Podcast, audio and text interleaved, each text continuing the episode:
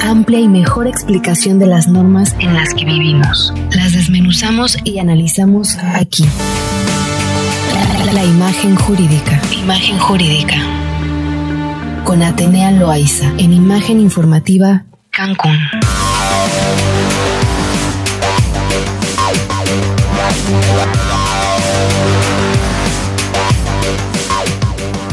Muy bien, son las 7 con 5 minutos y como cada martes, por supuesto, vamos a hablar de temas jurídicos con nuestra queridísima Atenea Loaiza de Difen Abogados. ¿Cómo estás? Bienvenida, Atenea. Hola, Mari Carmen, muy bien, muy contenta, por supuesto, de escucharte, de verte y, por supuesto, súper atenta a nuestras promociones de la mención anterior que salió excelente. Yo creo que voy a correr a Telebodega. Por favor, date una vuelta a Telebodega y vas a encontrar lo mejor en anuarios Capsberg. Yo te lo recomiendo muchísimo. Oye, mi queridísima Atenea, ¿de qué vamos a hablar el día de hoy? Cuéntanos.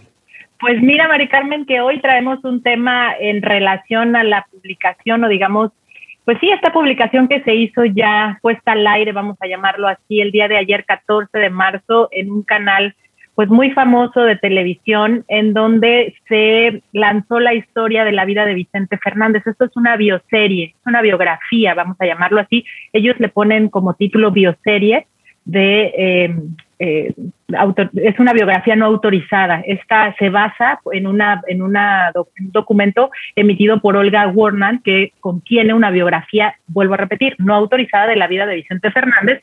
Y esto es lo que se produce por uno de, la casa eh, productora de Juan Osorio y pues por supuesto Televisa está echando la casa por la ventana con esta bioserie. Pero pues no es tan importante el tema relacionado con la bioserie, sino que viene lo legal detrás, ¿no? Y la gente se preguntará, bueno, si esta es una sección legal, ¿qué tiene que ver la bioserie de Vicente Fernández en todo esto?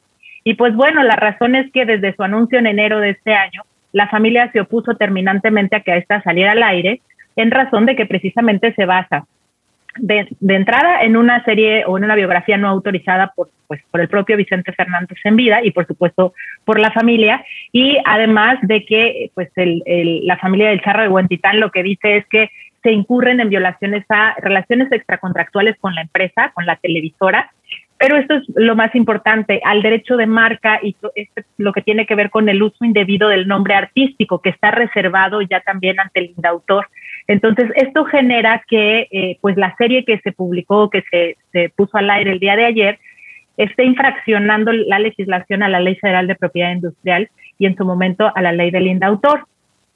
Y aún así se estrenó, o sea, porque esto no frenó la publicación ni, el, ni la puesta al aire de la, de la bioserie, aun y cuando ya un juez federal, Mari Carmen, había determinado se suspendiera la producción o el camino que se estaba caminando para producir esta bioserie para utilizar eh, ni la voz, ni la vida, ni la obra, ni la imagen del, pues ahora difunto. claramente la música, ¿no? Claro, la música y todo lo que conlleva, pues la figura en, su totalidad de Vicente Fernández. Evidentemente ahí también lo que el juez federal estableció es que no se transmitiera bajo ningún canal de televisión abierta o, o de paga, incluso cualquier medio de streaming, ya sea vía internet y todos estos medios digitales, para que esto no se reprodujera hasta en tanto se resolviera la demanda que sigue en proceso en razón de la, no autorización del registro de marca y de la imagen del mismísimo y por supuesto todo lo que tiene que ver con la música de Vicente Fernández, situación que no ha sido resuelta hasta la fecha. ¿Qué va a generar, vamos a decirlo así, el hecho de que se haya de todos modos eh, puesto al aire esta bioserie? Pues bueno, la televisora y la casa productora señalan no estar debidamente notificados de las medidas de suspensión, por lo tanto pusieron al aire la obra. Sin embargo, el juez opina lo contrario y dice que están ya hechas las notificaciones, por lo tanto se van a sancionar hasta con 40 millones de dólares. En razón de que, pues este tipo de, ¿cómo te diré?, falta de autorización de parte de los herederos, y voy a llamarlo esta parte, porque muchas veces dicen, bueno, el registro de marca es del titular. Sí, definitivamente el registro de marca resulta una, una titularidad de la persona quien en vida, digamos, eh, tramitó y gestionó el registro de marca, pero este tipo de situaciones representa también una posible herencia del título de registro de marca. Este es un activo que es susceptible de heredarse en favor de su sucesión. Por lo tanto, la familia es quien legalmente representa los derechos de este registro de marca debidamente concedido ante el Instituto Mexicano de la Propiedad Industrial.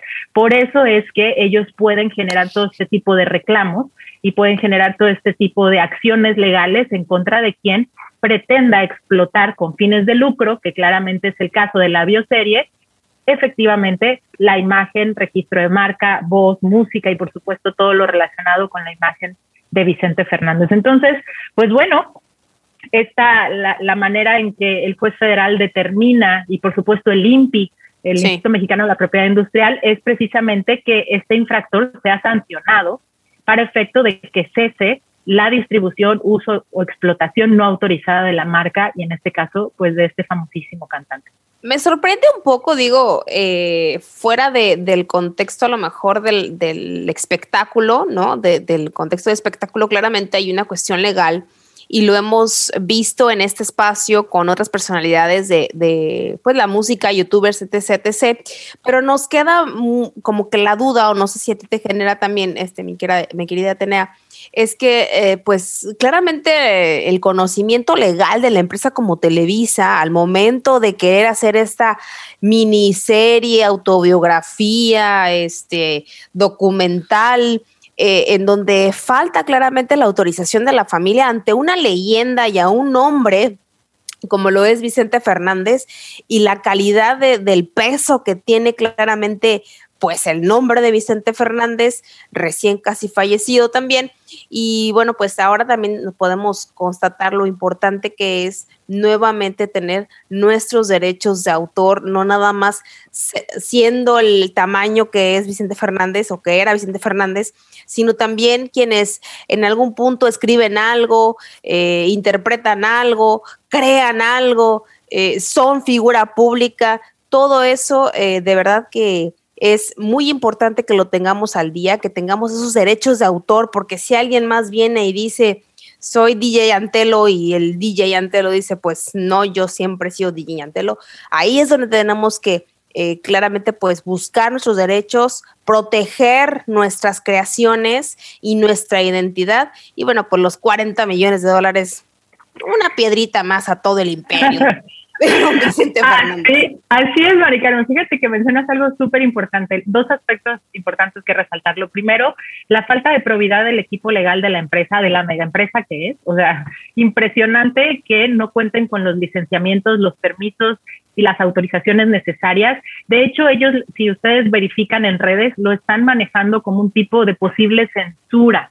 Pero esto no es así, o sea, no se trata de generar una censura a la televisión mexicana más porque en razón de que la biografía no autorizada de esta, de esta autora, Olga, no contempla aspectos según no gratos de la vida de Vicente Fernández y entonces están ellos interpretándolo como un tipo de censura. No se trata de censura, se trata de que si tienes o no permisos legales para explotar y usar una, registros de marca, dos, derechos de autor, como bien señalas, imagen, imagen pública, lo que fue el monstruo Vicente Fernández a nivel no nada más nacional, sino internacional. Por lo tanto, las implicaciones no son menores tampoco en cuanto a las sanciones, porque se entiende que ahorita, justo lo acabas de señalar, el, personaje, el artista está recientemente fallecido, lo que crea una expectativa inmediata de querer conocer sobre la vida y detalle del fallecido, por lo tanto lo están haciendo con fines exclusivamente lucrativos y sin los permisos necesarios, como lo marca el,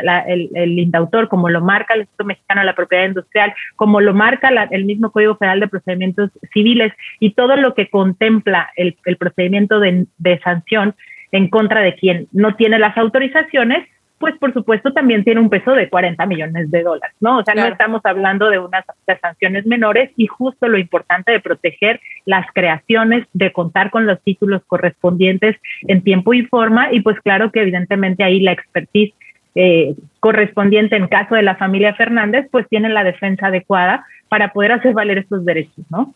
Que claro, también podría yo, sí, eh, también podría yo probablemente ahí un señalamiento, un puntito en donde pudiéramos hablar también de cuestiones de mercadotecnia eh, para generar pues más controversia en relación a esta, a esta miniserie. No lo sé, pudiera ser, todo se puede esperar del medio del espectáculo.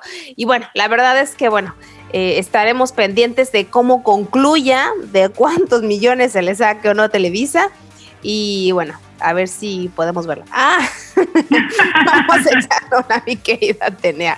Muchísimas gracias, te mando un abrazo. Igualmente, gracias a ti, nos escuchamos el próximo martes. Te agradezco mucho. Vámonos a un corte, regresamos.